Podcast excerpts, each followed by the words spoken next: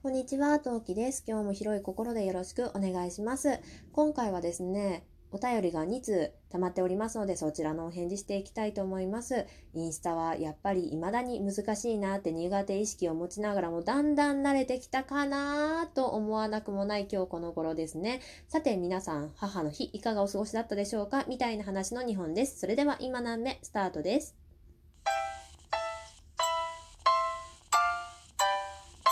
何名？この番組は戦闘不能日常系ママトーカーのトウキが日々奮闘しながらお送りいたします。というわけで皆さんこんにちは、トウキです。早速お便りの方を読ませていただきたいと思います。ラジオネーム絵本係まこさんからです。インスタなら任せてと思って張り切って聞かせていただきましたが、専門外興味外でした。お役に立てず申し訳ありません。ということでお便りいただきました。まこさんありがとうございます。いや、あのね、そう、多分、まこさんのその興味外のことを私は聞いたっていうのは、あの、確実に革新的に持ってるんですけど、インスタのベースの使い方がもう全然わからないんですよ。最近やっと、なんとなくぼんやり分かってきたような気がするので、今度ぜひともね、詳しく聞かせていただきたいなって思うことが多々あります。っていうか、手取り足取り教えてほしいなっていうふうに思います。なんか最近私が使えるような機能、使えるように、あの私は1月にインスタを始めたのでかれこれもうすぐ半年ぐらいになろうとしているところなんですけどまだ写真を上げるしかできない。でハッシュタグもうまく使えきてないなっていうのが身に染みて思っているところですね。でかつそのハッシュタグは自分でもつけるのが下手くそだしあとあの、検索も下手くそですね。ハッシュタグ検索。あれもすごくすごく下手くそだなって思いながら使っていますね。で、まこさんのインスタも私フォローさせていただいてるんですけど、すごいね、もうまこさんのね、インスタかわいい。絵本の知識はもちろんなんですけど、まあ、例えば、ラジオトーク関係でまこさんは、えー絵本係文庫だっけ合ってたかな、えーっていう企画をされていて、それの進捗も分かったりするので、インスタをやってる方はぜひともね、あの、まこさんのインスタフォローされるのことをお勧めしたいなっていうふうに思っております。ね、ぜひとも今度、えー私にあの手取り足取り教えてください。よろしくお願いします。お便りありがとうございました。2件目、ラジオトーカー上田ということで、上田くんですね、上くんです。おかん、母の日おめでとう。いつもお疲れ様。今後ともアホな息子を見守ってもらえると嬉しいです。よろしくお願いします。ちょっと遅くなったことをお許しください。どうか広い心で。ということで、お疲れ様の花束を一ついただいております。ありがとうございます。拍手。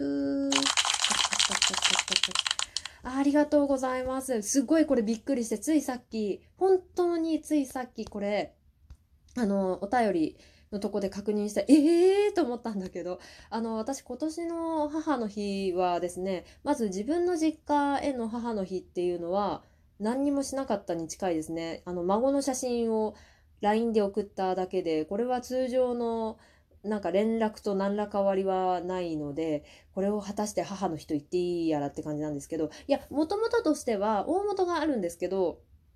なんでこれしかしなかったかっていうと、私自分の実家はですね、えー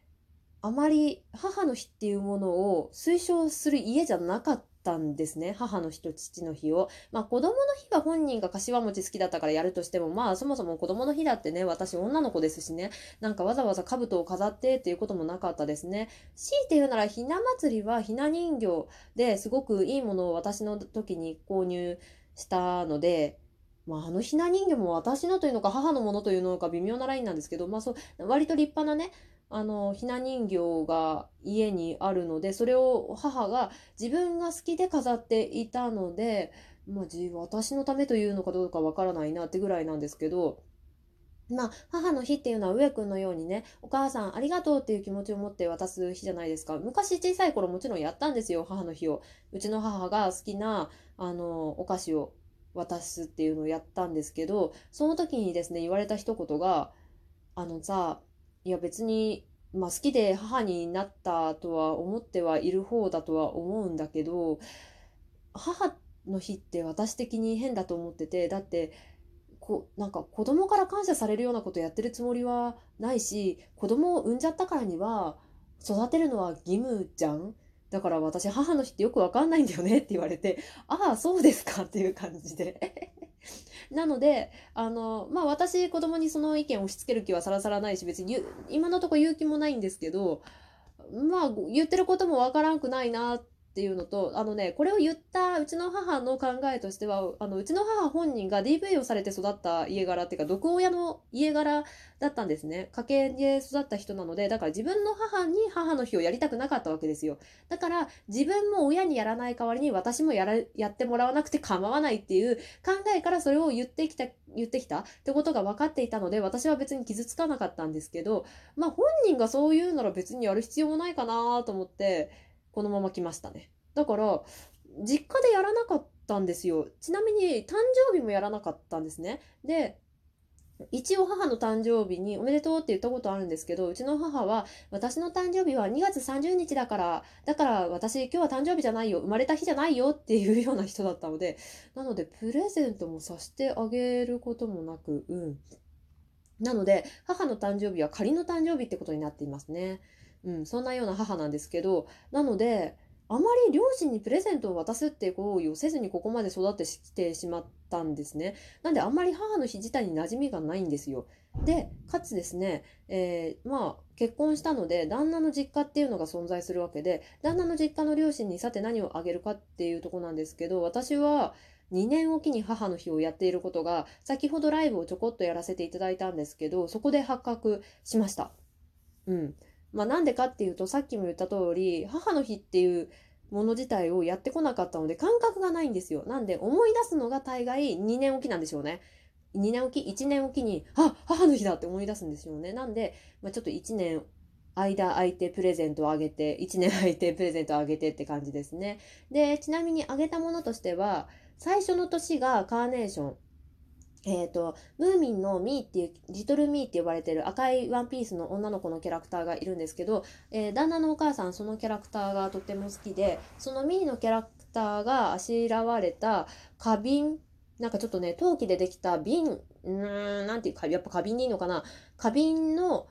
のところに、えー、カーネーションのフラワーアレンジメントっていう形のものをあげましたね。それが最初の1年目。で、その次にあげたのが、まあ要するに一昨年ですね。一昨年渡したあげたのが、えー、フェイラーっていうハンカチ屋さんを皆さんご存知でしょうか？ハンカチ屋さんっていうと語弊があるな。あの、ドイツのブランドなんですけど、こちらのムーミンとコラボしているハンカチがありまして、それのミーのハンカチを差し上げました。ちなみにですね、これはすごく気に入っていただいたらしく、額に入れて飾られています。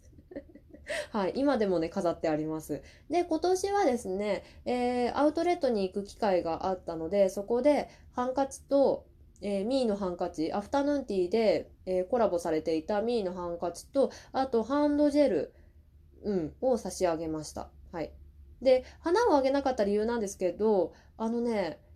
あんまり私、あの、花もらうのは好きなんだけど、あげるのそんなに好きじゃないんですよ。まあ、もっと昔、3日だけ花屋をね、それこそね、あの、母の日のシーズンにやってたこともあったんですけど、あんまり人に花をあげるっていう行為が、なんかブーケとかで、その場で買って渡すのはいいんですけど、フラワーアレンジメントとしてあげるのがそんなに好きじゃなくって、もらうのは全然構わないんですけどね。なんか、え、その家が猫を飼ってたら花食べちゃったらどうしようとか、そのフラワーアレンジメントの土台って花がなくなっちゃった後使えるものかなどうかなとかそういうとこを考えてしまってなんとなく私はあげづらいんですね。なのでちょっとお花はあげてないんですけど、まあ、来年あたりはフラワーアレンジメントっていうか、まあ、切り花でいいからあげようかなどうしようかなって思うとこですね。ででよ。で実際の自分の息子からは幼稚園のえー、まあ、幼稚園でね、母の日用にっていうので、なんか、なんて言うんだろう、ペーパーボードっていうのかなわかんない。なんて言うんだろう。なんかね、ないかにも手作り感あふれているお手紙を貼り付けるクリップが2箇所ついている